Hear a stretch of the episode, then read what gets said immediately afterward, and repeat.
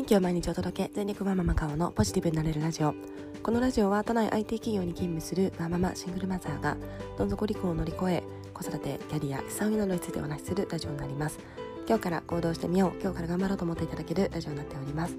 はい、えー、おはようございます、えー、今日は土曜日になっています、えー、本当に毎週言ってますが1週間が 本当に早くてびっくりしています。えー、本当に今週もお仕事終わった方もいいんじゃないでしょうか。お疲れ様でした、えー、私も、えー、1週間終わりましてこの土日はですね、えー、今日はあの Voicy の、えー、ファンフェスタですねがありますので、えー、それを聞きながらちょっといろいろやったりなどなどしようかなと思っております。はい。えー、 Voicy ファンフェスタ、えー、去年私実際リアルの場所に行っておりまして、えー、あれから1年経ったんだなとなんかしみじみと思っております。ちょっとそのしみじみしつついろんなことを書いてますので、えー、明日明後日あたりそのあたりの配信できたらなと思ってますが変わるかもしれないんですけども、本当になんかこう節目の日ってあるといいですよね。こう1年、えー、前ってこうだったなって思うような日があるとえー、結構ですねこうその1年どうだったか何ができたかとかどう変わったかとかそういったものを振り返れたりしますので私は結構この Voicy ファンフェスタ、まあ、10月去年の今頃がちょっといろいろ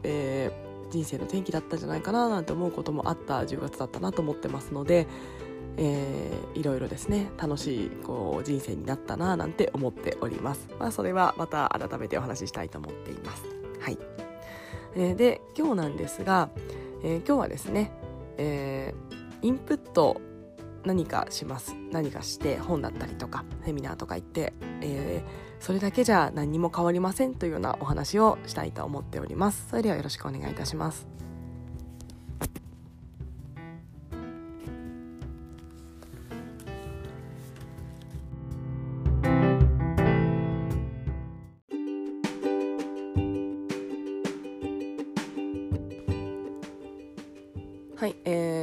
私はこの1週間弱ですねちょっと落ち込んでまして、長引きすぎと思いつつですね、えー、まああのいろんな人からですねあの悪い悪気はないという前提のもと意識高い系と言われたりとか、まあ、ちょっと離婚のことを聞かれたりとかちょっと心を揺さぶられるようなあの私にとってはえ、言葉がいくつかあったのもありまして、まあ、そこから、まあ、いろんなことが派生して、えー、事実はそれを言われただけなんですがそこからですねいろんなことを紐解いて過去のことを思い出してみたりとかもうなんかいろいろちょっと精神がぐちゃぐちゃしていた1週間でしたがもう復活しました。遅いんですが、はい、2日間落ち込んで3日間回復にかかったみたいな形ですね。はい。えー、でえー、その復活した理由というのが、えー、私セミナーにこの数日間ですね、えー、ちょっといくつか出てまして、えーとですね、マインドフルネス、まあ、そういった、えーと、瞑想とかそういった心理系のものと英語とあと教育この3つをたまたまちょっと受ける機会が重なりましてなんかこれを受けていたらですね私落ち込んでる暇ないじゃんと思いましてなんか復活しました。だからその3つ出たらですねもうやりたいことがいっぱい出てきすぎてえー、もう私がこうグダグダ落ち込んでるですね落ち込んでいるとこうなかなかこう何か行動しようっていう気が少し失せてしまって、えー、こうぼーっと過ごしてしまうことが多かったんですけどももうですね私いろいろやりたいなと思っていたらもう落ち込んでる暇ないなということでもうなんか吹っ切れました。えー、マインドフルネスも全然勉強したことないですし英語はですね昔からやりたいと思いつつ全然できてなくていまだにやりたいんだけどなんかできないっていうこうモヤモヤした感情を英語には抱いています。で教育はあのやっぱり子供がおりますのでえずっとですねこれから先も、え必要なことになってきますのでえこの3つですねやりたいと思ったらもうですね落ち込んでる暇もうどうしよう私なんてって思ってる例えば10分間があったらその10分間英語の単語を覚えるとかえマインドフルネスのなんか本読むとかもうこういったことをしていないと私の人生は一瞬で終わってしまうと思いましたのでやっぱりですね落ち込んでる暇があったらアクションをする、えー、何か行動してその自分の、まあ、何かコンプレックスだったりとかモヤモヤしていることを解消するというのが本当に大事だなと改めて思っています。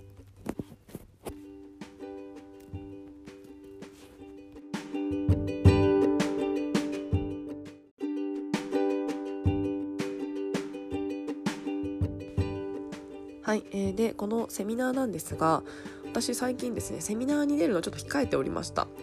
えー、結構ですねやっぱりオンラインでいろいろできてしまうので、えー、出ようと思ったらちょっとの興味とかでもいくらでも出れちゃうんですよね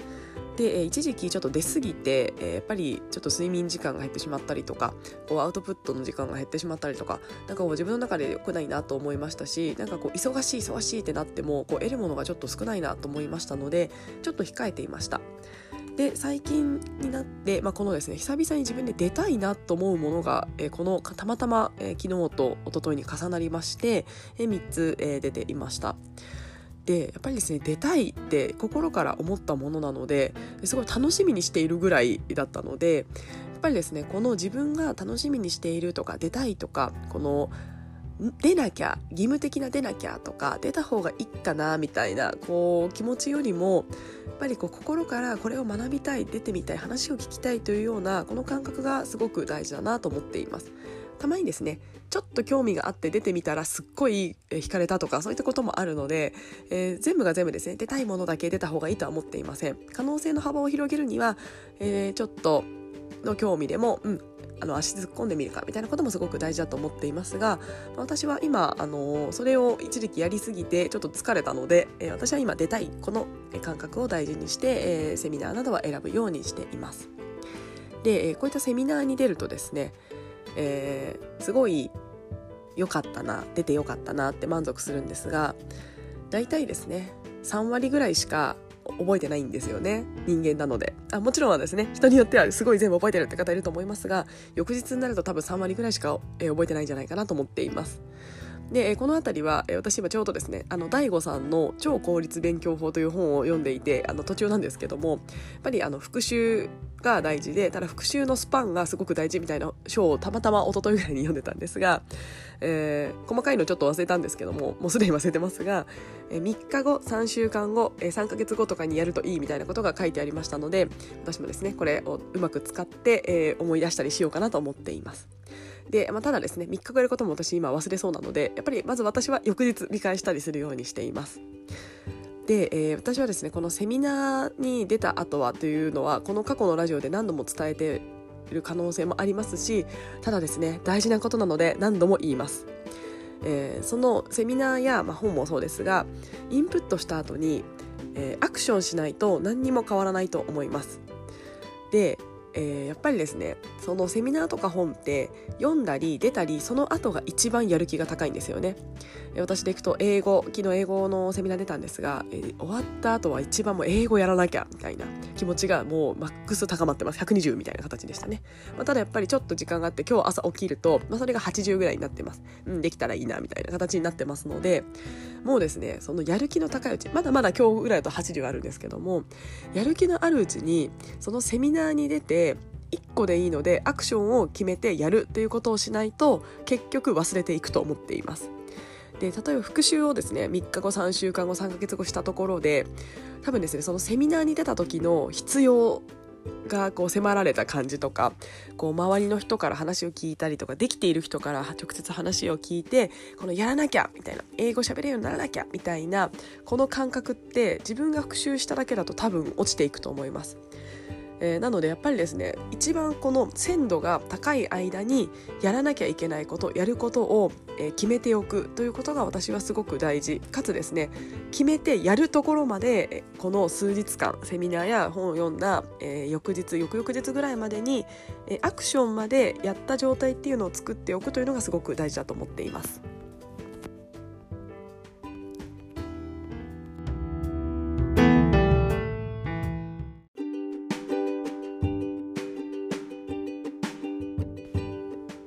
はい、えー、それで昨日は私はですね、えーと、まずマインドフルネスに関しては、えー、ちょっと勉強したいなと思いましたので、えーと、まず Kindle で本をダウンロードしました。えー、本私最近紙で読むの好きなんですけども紙だとですねあの届くのが遅くてそのタイムラグの間に、えー、多分翌日翌々日ぐらい届くと思うんですがやっぱりですねそのモチベーション下がってしまうんですよねで Kindle だとその場で読めますので、えー、まずもうセミナーを受けた直後にそのセミナーの講師の方の本を Kindle でダウンロードをして、えー、呼び捨て進めていますやっぱり Kindle がいいのは隙間でちょこちょこ読めるので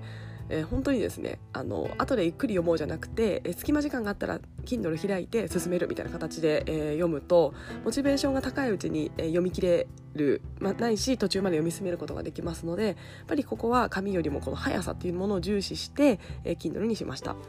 えー、今もう67割ぐらい読み終わってますので、えー、まずですねセミナー受けて翌日翌々日に7割ぐらい読めてるので、うん、まずまずよしよしと思っています。はい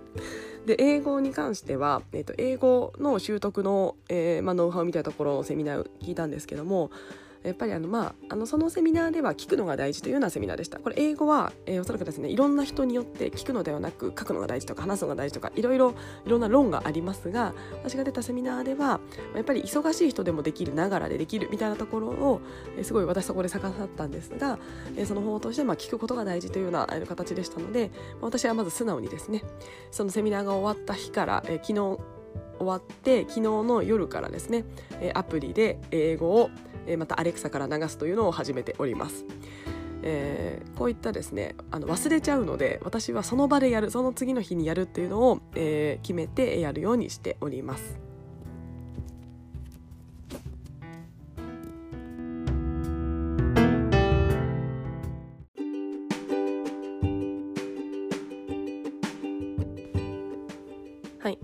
即行動と言ってますが多分即行動しただけでも本当は変わらないんですね、えー、それを継続させて何か発信したり何かですねこうしていかないと習得はできないので行動しただけでも変わりません。インプットしただけでも変わらないし行動しただけでも変わらない。この後には継続というものが待っていてでさらには、えー、習慣化があってさらには、まあ、何か発信したりこうアウトプットすることでより習得するみたいなサイクルがこの後は待っていると思っています。で、えー、私英語に関してはそこまで行ったことないので偉そうにもうセミナー聞いてアプリダウンロードして英語流してますみたいなことですごいでしょとは思っていません。結局私過去に何度もやって失敗してますので、えかつ未だに喋れないというようなものがありますので、えまだまだですねあの偉そうに、えー、の言える立場ではないんですがただやっぱり私はこの、えっと、段階がある中でえインプットまでする人まずインプットでもしようと思うところも私はですねあの人と割合としては少ないと思ってます。あのいわゆる私がこんな意識高い系と言われる人じゃないとやらないので、えー、意識が高くないとそういったセミナーに出ようというようなことにならないのでまずそこだけでも私はすごいと思います。えで次のフェーズが多分行動だと思います。ここでまた落ちるんですよね。聞いただけで満足。私、えー、そこで良かったって思って満足っていう人が多いと思うので次の行動っていう壁ががあってそこでまたやる人とやらない人の差が出ると思いますでその次にそれを継続できるかできないかの差があってっていうような形でどんどんどんどんこう落ちていくんですよねこうやっていく人が。でまずこの1個目の山えー、セミナーに出る本を読むという、えー、第一の関門を突破した人はその次のまず行動するっていう行動に、えー、行くと、えまた道が開けていくんじゃないかなと思っています。で、え私自身はそれを意識しているので、えセミナーとか何か出たら絶対次何かする何か行動にするっていうのを決めてるんですよね。で全部が全部やっぱり継続できません。やっぱり時間もないですし、えー、優先順位とかの問題もあるので、えー、やっぱりそこも、えー、継続できるものできないものがあります。私も何度もいろんなものを断念しています。例えばの不動産の投資とかもちょっと勉強一時期しようと思ってやってたんですがいろんなものの、え総合した結果今優先順位下げてます。なので今全然何もしていません。えー、なのでですね、えー、セミナーを受けて行動したからそれが偉いというわけではないですしそれで変わるわけではありません。ただ多分それをまずやらないと次の継続にいけないのでまずはその継続に生かせる可能性を高めるために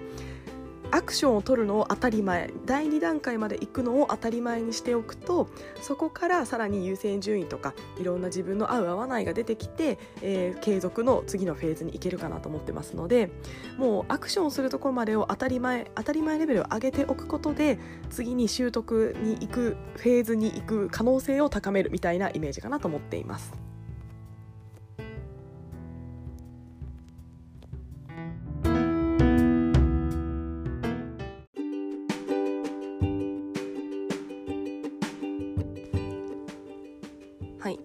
私はですねあの本当にいわゆる凡人なんですね。全然天才とかではありませんし、えー、普通の人ですし自分の中では、うん、まあ平均点の女と 昔から思ってまして、まあ、あの平均ぐらいの人かなと思っています。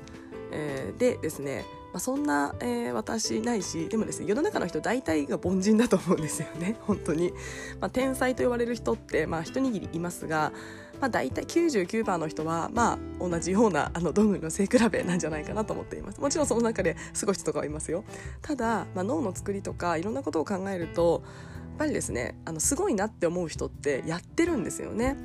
えー、そうなるとやっぱりいかに時間を、えー、かけるかというところだと思っています。まあ、たまにですねそれがあのすごくあの効率的な短い時間でできるようになる人ももちろんいますがやっぱりですねこのセミナーとかいろいろ受けて思ったんですがやっぱり何かできる人あのすごいなって私が思う人なんかはですねやっぱり過去にいろんなことで経験していろんな時間を費やしてだからこそ、まあ、英語も習得できていたりとか、えー、マインドフルネスについて、えー、こう講師ができるようになっていたりとか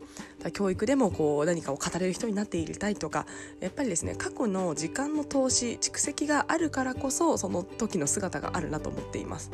そうなるとですねやっぱりセミナー受けてすぐできるようになるものなんてやっぱ世の中ないんですよね。本を読んですぐできるようになることってないと思います。なのでやっぱりそこからアクションにつなげて継続してやっていく。これしかやっぱりですね何かができるようになるっていうのはなかなかないんじゃないかなと思っております。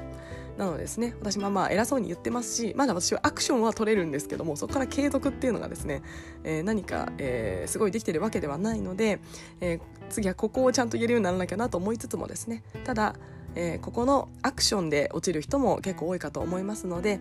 ぱりですねえー、凡人というか あの普通の人というか、えー、はやっぱりですね何かアクションを取り続けることこれでしか、えー、自分の人生は良くならないんじゃないかなと思いましたので、えー、最近久しぶりにたくさん出たセミナーで、えー、いろいろ思ったことこの、えー、インプットだけではなく行動しなきゃいけないアクションにつなげなきゃいけないアクションは翌日翌々日にやるというようなことを、えー、もしですねどなたかのお役に立てばと思いましてちょっとお話をさせていただきました。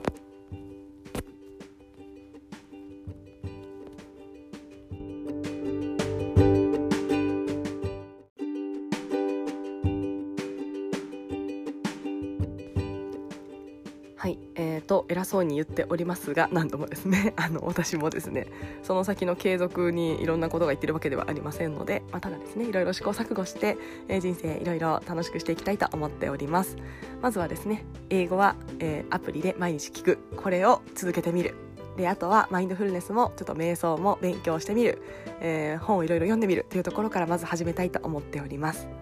はい。皆さんも何か最近セミナーとか出られましたか？何か本とか読みました、えー、それで読んだだけではなくて何か自分の生活に1個でもいいから行動に移していますでしょうか、えー、せっかく土日ありますので、えー、せっかく読んだりセミナー出るのも時間を投資しているのでぜひですねそこからこうより最大限のものを得られるようにしていただけるといいんじゃないかなと思います。はい。えー、それでは、えー、今日もですね、えー、土日ちょっといろいろ私はまた公園に行く土日になりますが、え楽しみたいと思っております。それでは今日も聞いてくださいましてありがとうございました。